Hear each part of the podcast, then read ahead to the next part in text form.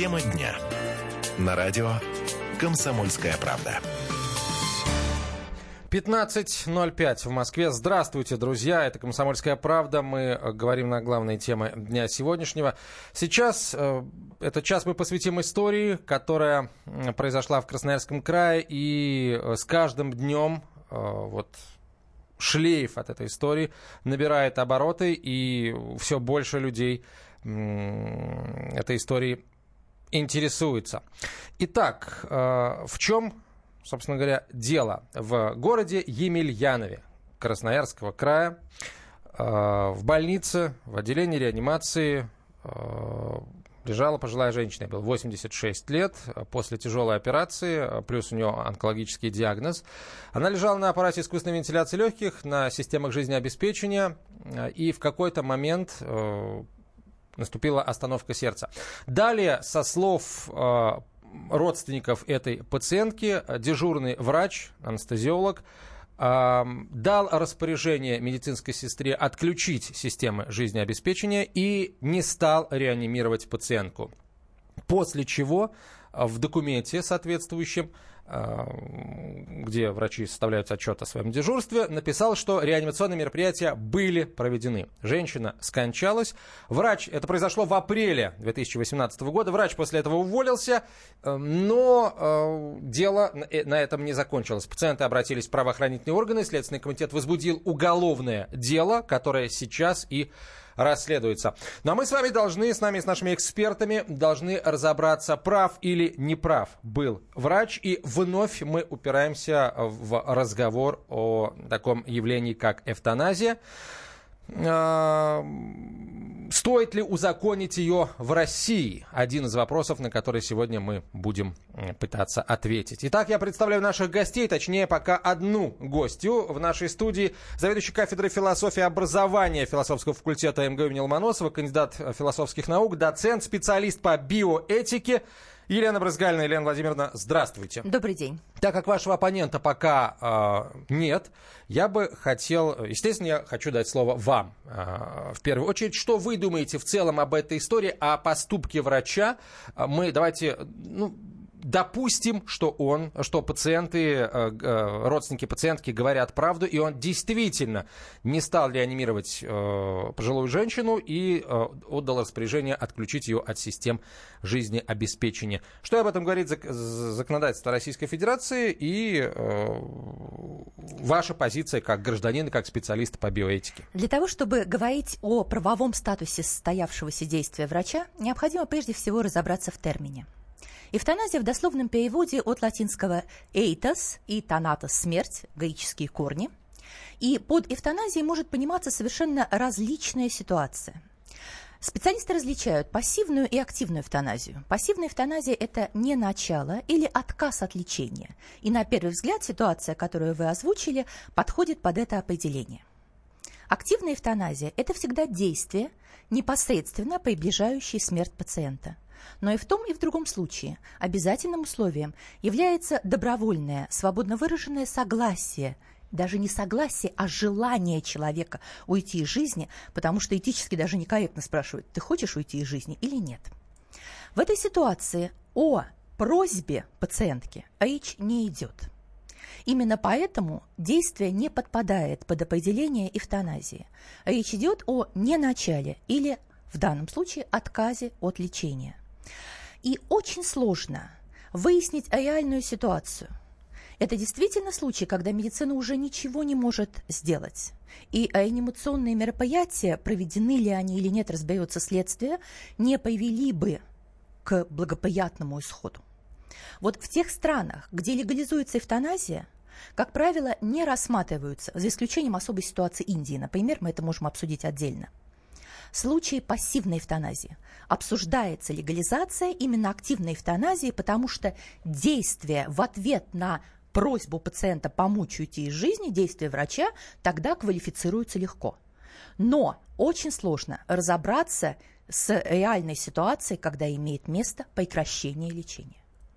Хорошо, а если вот взять ситуацию как есть, да, как говорят юристы, то получается, что врач эм, опять же, мы допускаем, что пациенты, что родственники пациентов говорят правду, врач отказался э, выполнять реанимационное мероприятие, даже, э, ну, возможно, даже будучи уверенным в том, что они все равно не дадут э, никакого результата, и пациент в любом случае скончается. В законодательстве Российской Федерации предусмотрено право пациента на отказ от медицинских э, действий.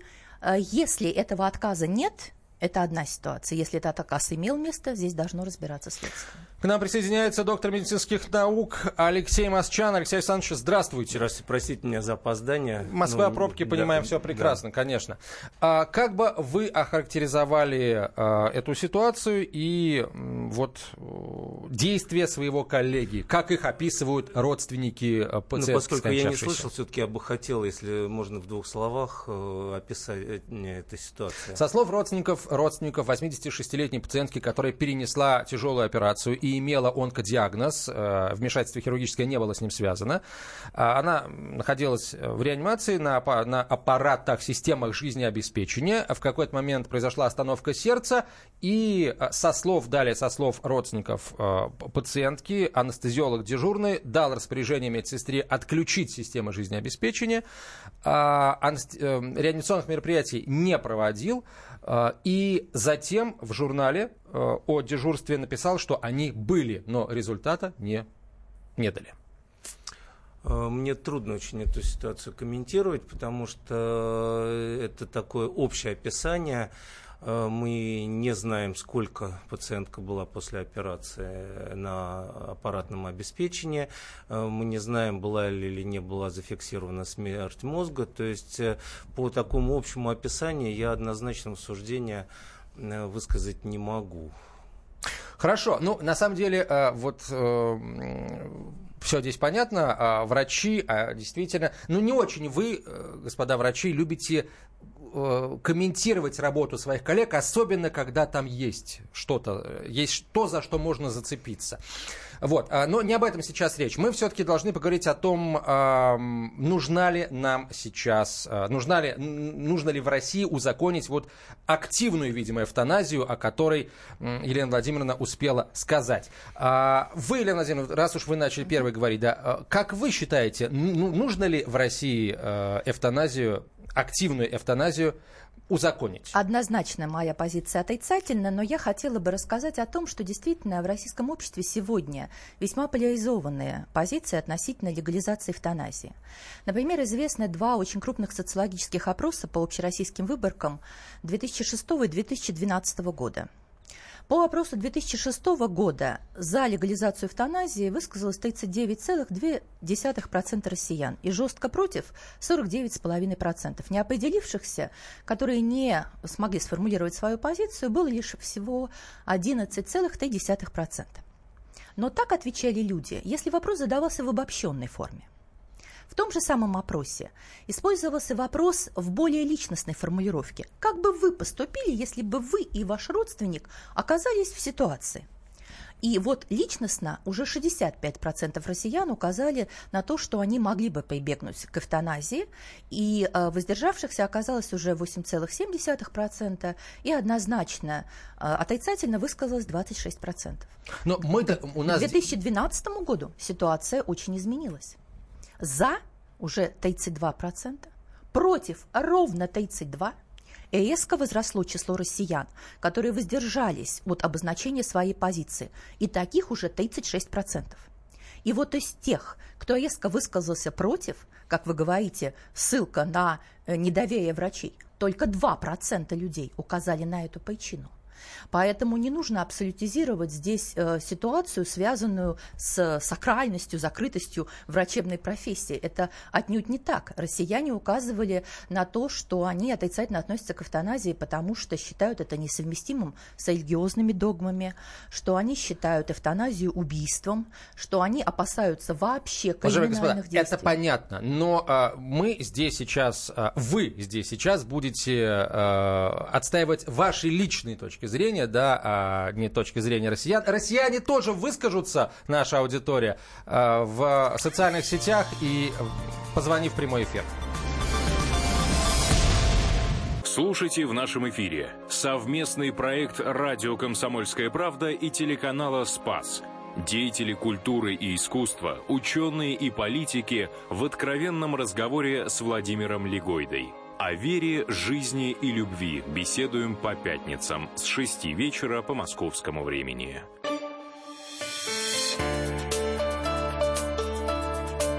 Тема дня. На радио «Комсомольская правда».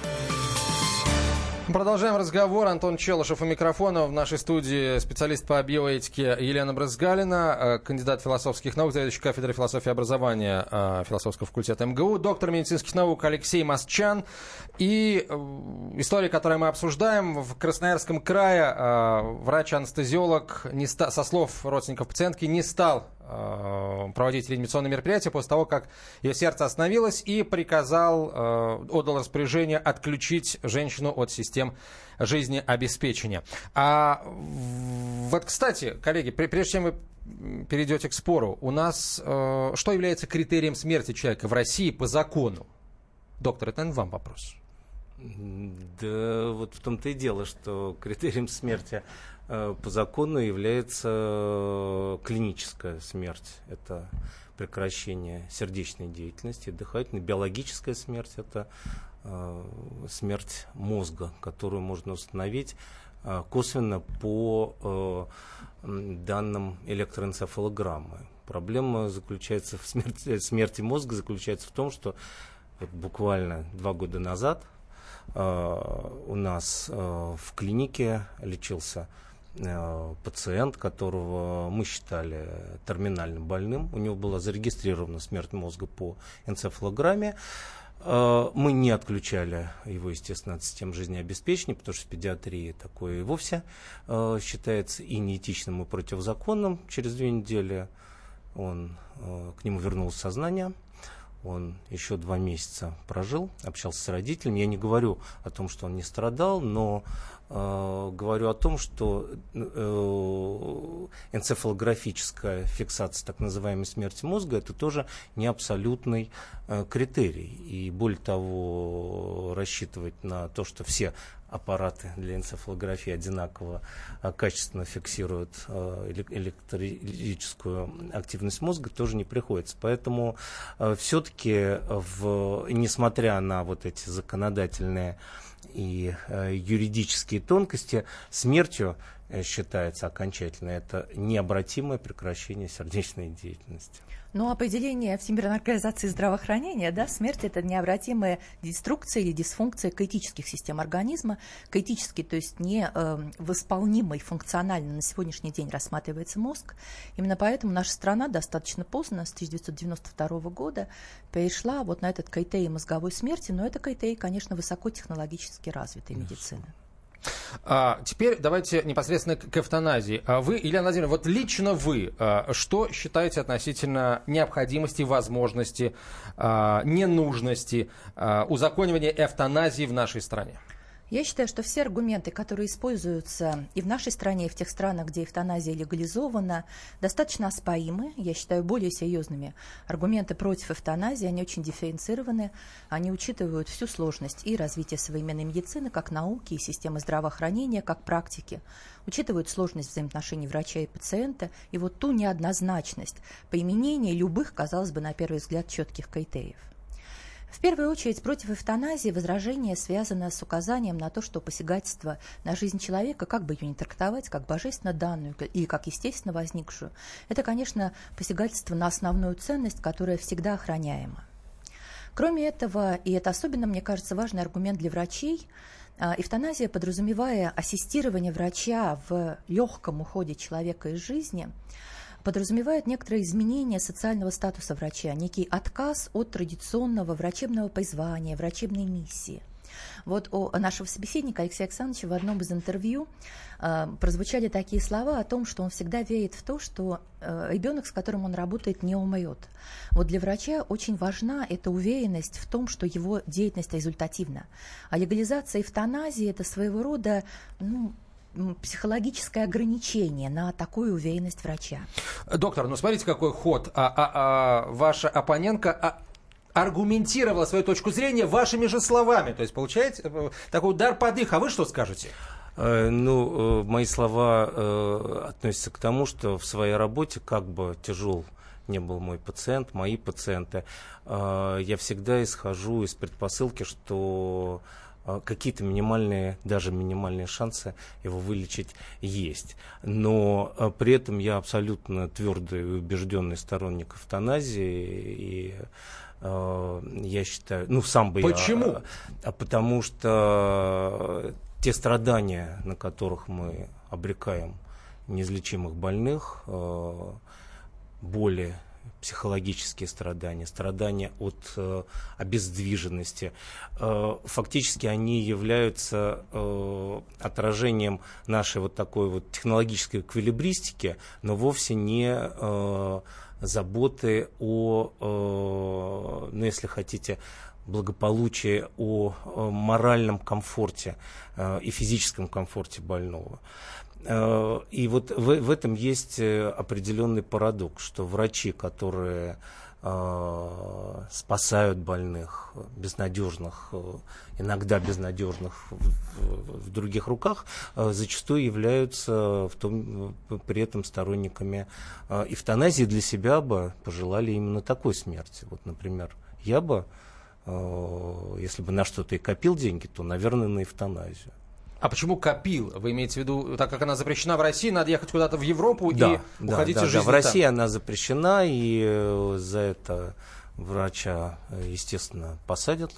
Э, и поэтому, конечно, рассчитывать на то, что в России будет легализованная эвтаназия, нам не приходится. Более того, я категорически противник легализации эвтаназии в России, потому что у нас столько неисчерпанных резервов улучшения качества жизни больных, обезболивания, а, помощи в, утрач... в обеспечении утраченных, скажем, мышечных функций, что если мы сейчас легализуем эвтаназию, это э, просто будет фактически, и тут я э, принимаю все ваши аргументы, по существу узаконенным убийством без использования всех ресурсов современной медицины. Но дискуссия об эвтаназии и приход к эвтаназии через э, несколько лет или десятков лет, э, я бы очень хотел, чтобы эта дискуссия в обществе была.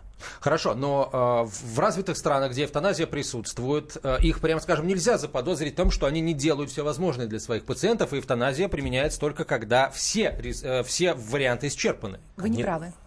Да, тогда вы. Давайте. Вы не правы. Да, Например, давайте. Швейцария, которая ага. на сегодняшний день является страной, которую называют центром суицидального туризма. Это единственная страна в Европе, где разрешена эвтаназия в отношении граждан других государств. Практикуя эвтаназию с 1941 года, э, фактически использует единственный запрет – запрет на эвтаназию по эгоистическим соображениям. Там нет критерия непереносимости страданий, там нет критерия неизлечимости болезни.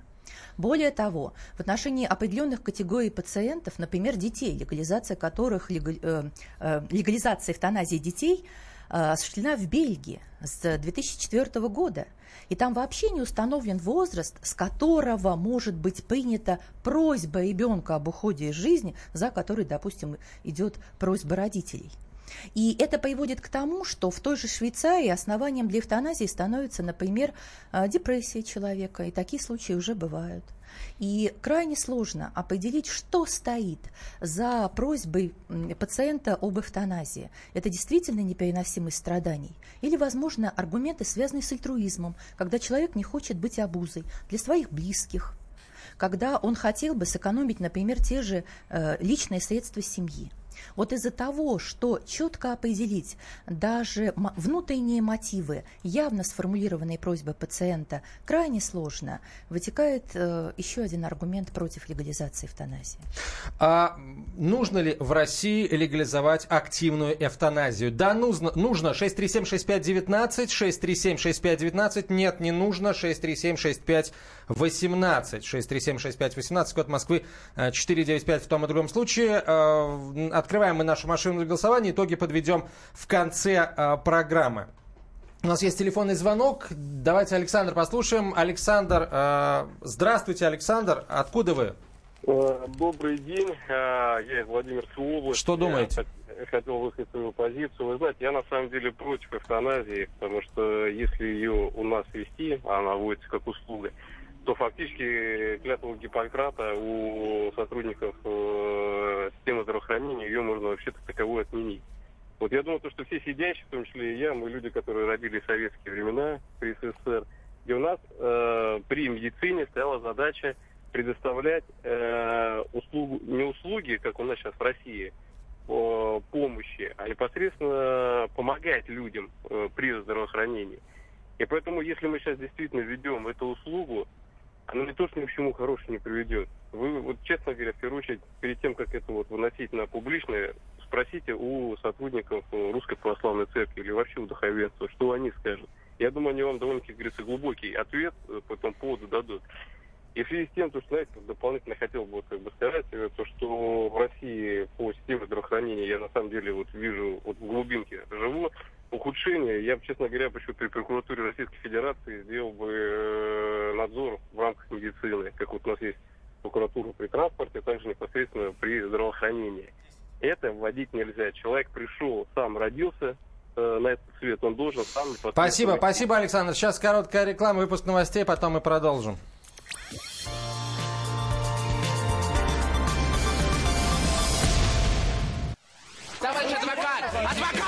Спокойно, спокойно. Народного адвоката Леонида Альшанского хватит на всех. Юридические консультации в прямом эфире. Слушайте и звоните по субботам с 16 часов по московскому времени.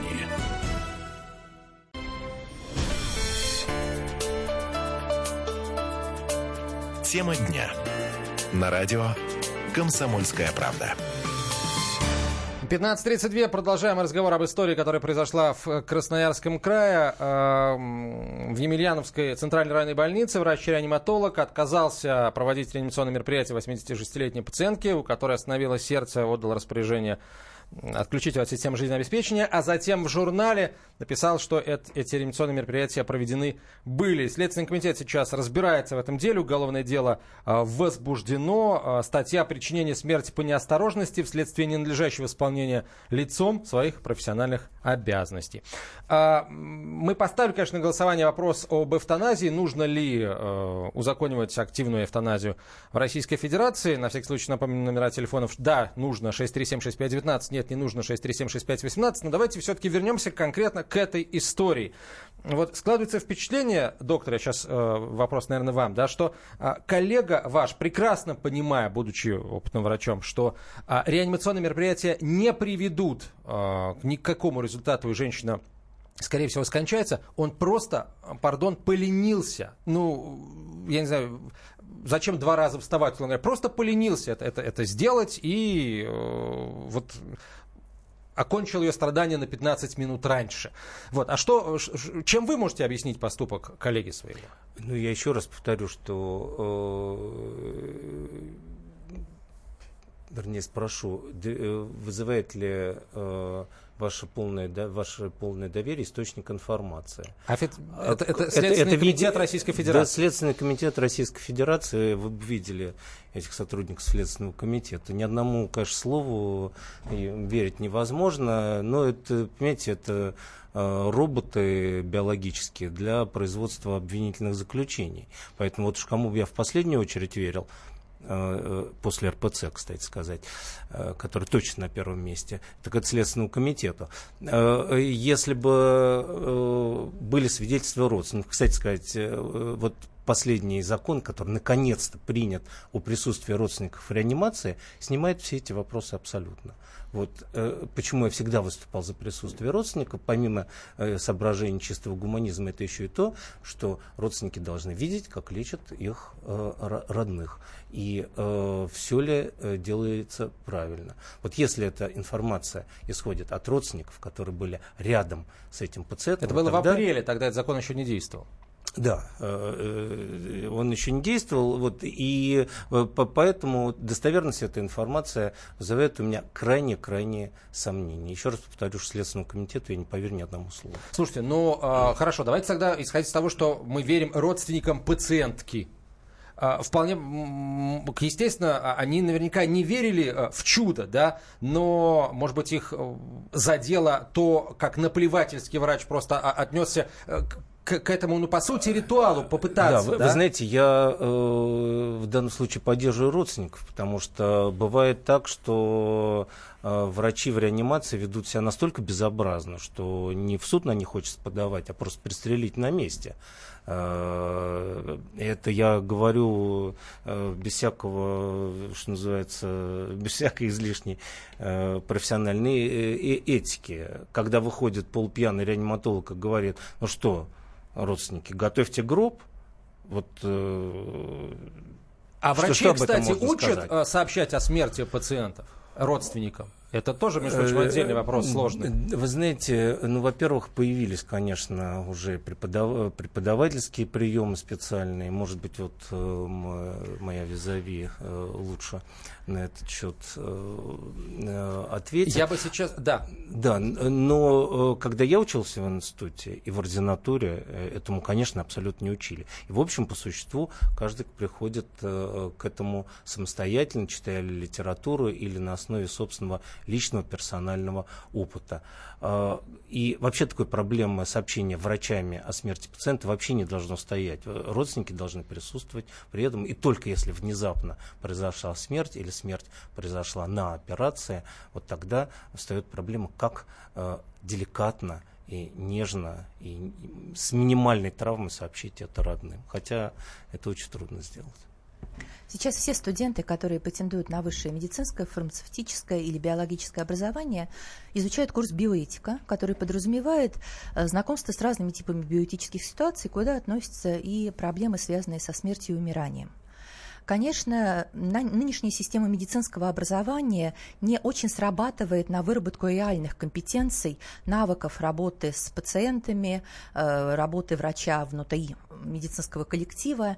Например, мы в МГУ в прошлом году открыли программу дополнительного образования «Коммуникативные практики в современной медицине», и мы работаем с группами врачей для того, чтобы вот эти коммуникативные навыки поведения в крайне сложной ситуации, когда действительно может быть неоднозначная трактовка смерти, связанная с диагностикой смерти мозга, должна быть передана родственникам. Сейчас я предлагаю послушать адвоката,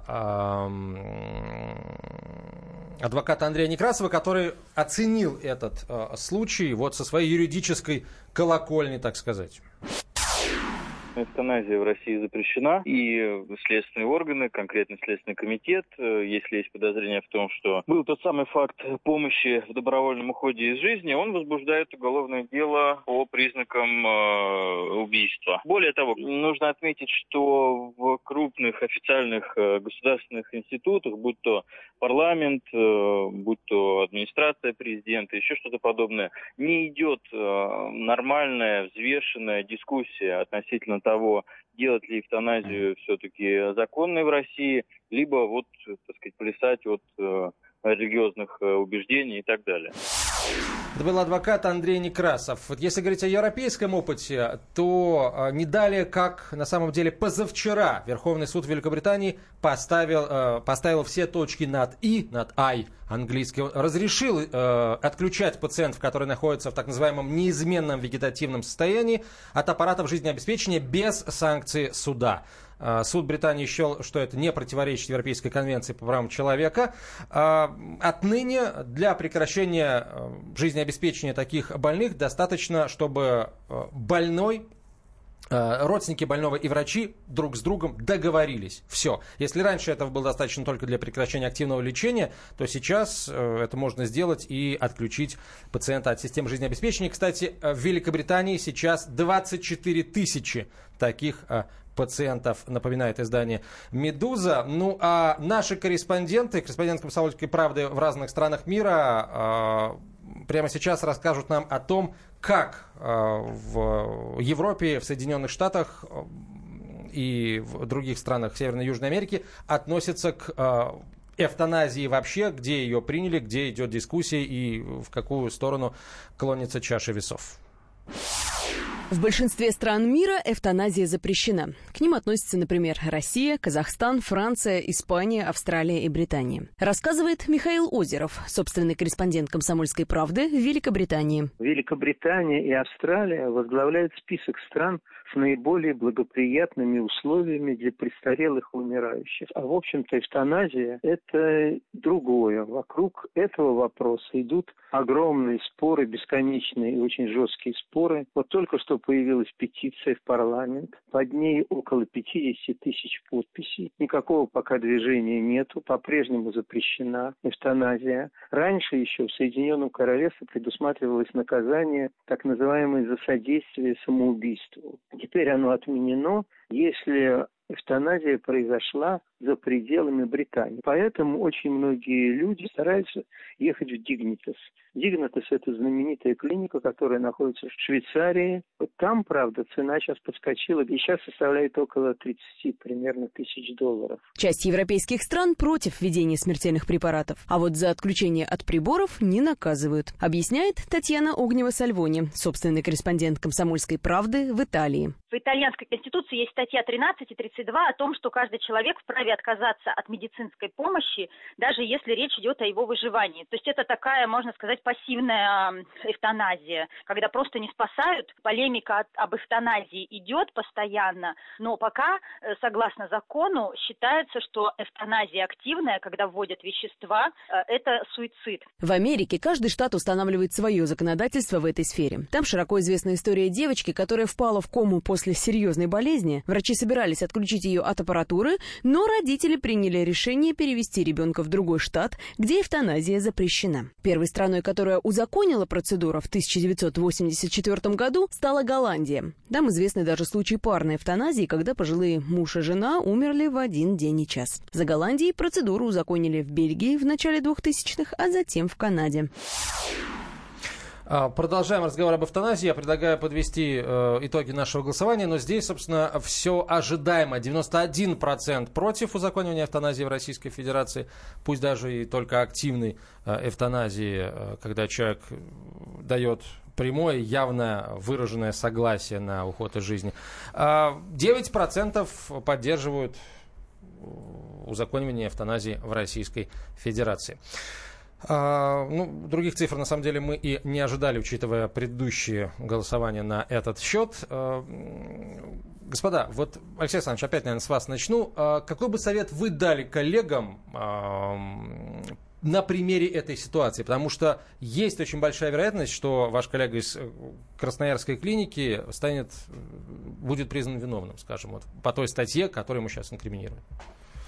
А, знаете, с коллегам совет очень простой. Пока а, документально, законодательно, черным по белому не будет написано о праве врача а, прекращать жизнеобеспечение или заниматься активной эвтаназией, никоим образом, ни словом, ни помыслом этого не делать и с этической точки зрения, и с точки зрения э, все-таки э, дальнейшего судебного преследования. Э, очевидно, что в стране ситуация очень плохая, посажают всех за все в любую минуту, и уж самого себя делать объектом судебного преследования, попадать в этот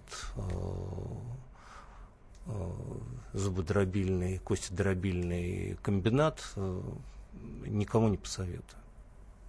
Ну, а вы, Елена Владимировна, видимо, будете давать советы э, врачам, которые с приставкой «будущее», да, так как вы с ними работаете. Я бы хотела обратить внимание на то, что вообще для любого человека сегодня становится очень актуальным принятие личностно значимых решений в отношении медицинских технологий, потому что они сегодня затрагивают каждого, и понимать решение для себя трудно, а уж в отношении родственника или ребенка труднее его стократ.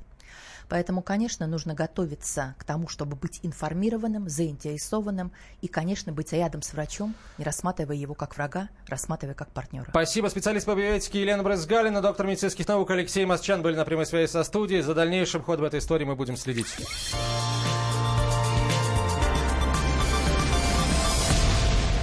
Слушайте в нашем эфире совместный проект «Радио Комсомольская правда» и телеканала «Спас». Деятели культуры и искусства, ученые и политики в откровенном разговоре с Владимиром Легойдой. О вере, жизни и любви беседуем по пятницам с 6 вечера по московскому времени.